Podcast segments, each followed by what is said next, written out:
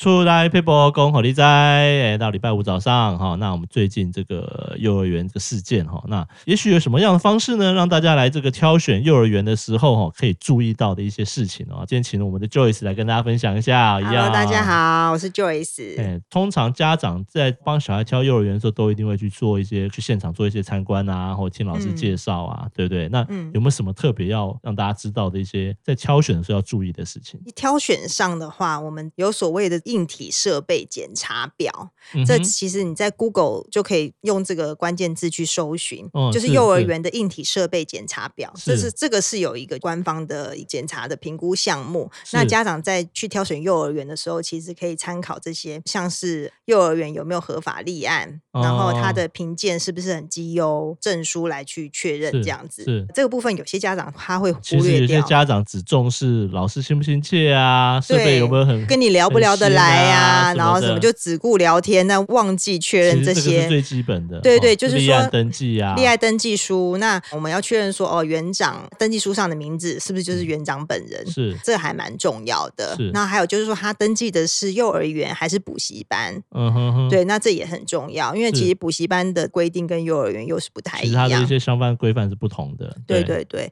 安全的评鉴项目，我们是要检查的这个项目就分成还蛮多种的。其实我觉得大家比较不知道的，可能就是楼层是有限制的，不能超不过是说几在十楼，这样我随便讲，不能对在对十对楼开个幼儿园是不对行的，是不是？ 对，那达叔你觉得是几楼？我不知道，我觉 得，你猜啊？我觉得是不是只能只能在一楼或二楼？啊，其实正确答案是园区就是只能三楼以内，也就是嗯说一到三楼。那地下室的话，是原则上是不可以使用。那但是是呢，教育法规呢这边有一个但书嗯哼啊，哼就是说如果你的地下室有一定的对外窗的话，嗯哼哼那它是 OK 的。一般你说私立幼儿园，它在这种商业的那种空间，基本上地下室基本上我从来没看过有所谓对外窗啊，好像只有在一些什么嗯什么、什么国小、什么附设幼稚园。对，或者那原则上幼儿园的话，我们要有对外窗，哦，所以呃如果有才能地下室在那使边用，基本上是违规的。特别的去注意这一点，这样是子，。所以对刚刚提到几个大家容易忽略的哈，第一个可能就是比如说立案的部分，然后登记的部分，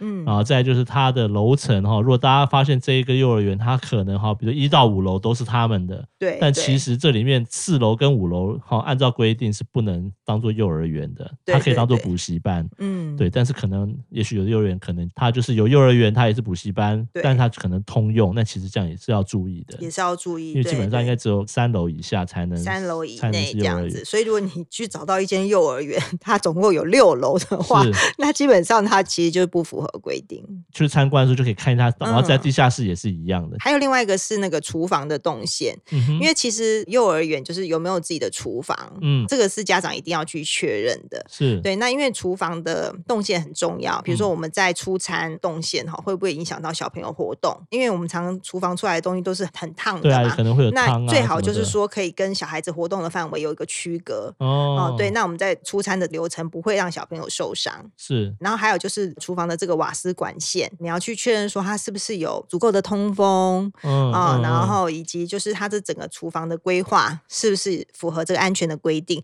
我觉是得家长可能这部分要特别的注意。是真的，很多家长去帮小朋友在挑幼儿园看的时候，都不会看这些地方，他可能都只注重他比较上课的地方啊。当然这也很重要啦，哈，就是可能跟老师之间的一些沟通，对。但是对很多在硬体的这个部分，其实就等于他的当初这个幼儿园他在规划设计的时候，嗯到底有没有注意到刚刚讲到的哦？除了规范的部分的外，就刚刚提到就是厨房这一块，如果有没有厨房，然后有厨房的话，它的的动线还有它的管线这个部分都都可能要特别去看一下。对对，还有厕所的部分，我觉得也很重是要。就厕所它有没有臭味，跟它的那个排水是不是通畅，马桶是不是是符合小朋友去使用，哦那这是个也是要去确认。对啊，因为毕竟小朋友需求跟大人不一样，这样子。对，刚刚几个重点哈，我觉得很多东西大家都会看了、啊那我们帮大家特别 highlight 了一些，可能大家平常比较嗯不会注意到，但其实大家如果在做挑选的时候，针对这几个部分，可能要需要留意一下，这样子。，对对对，好，出来 paper 就今天到这边喽，好，谢好谢谢大家，谢大家拜拜拜拜。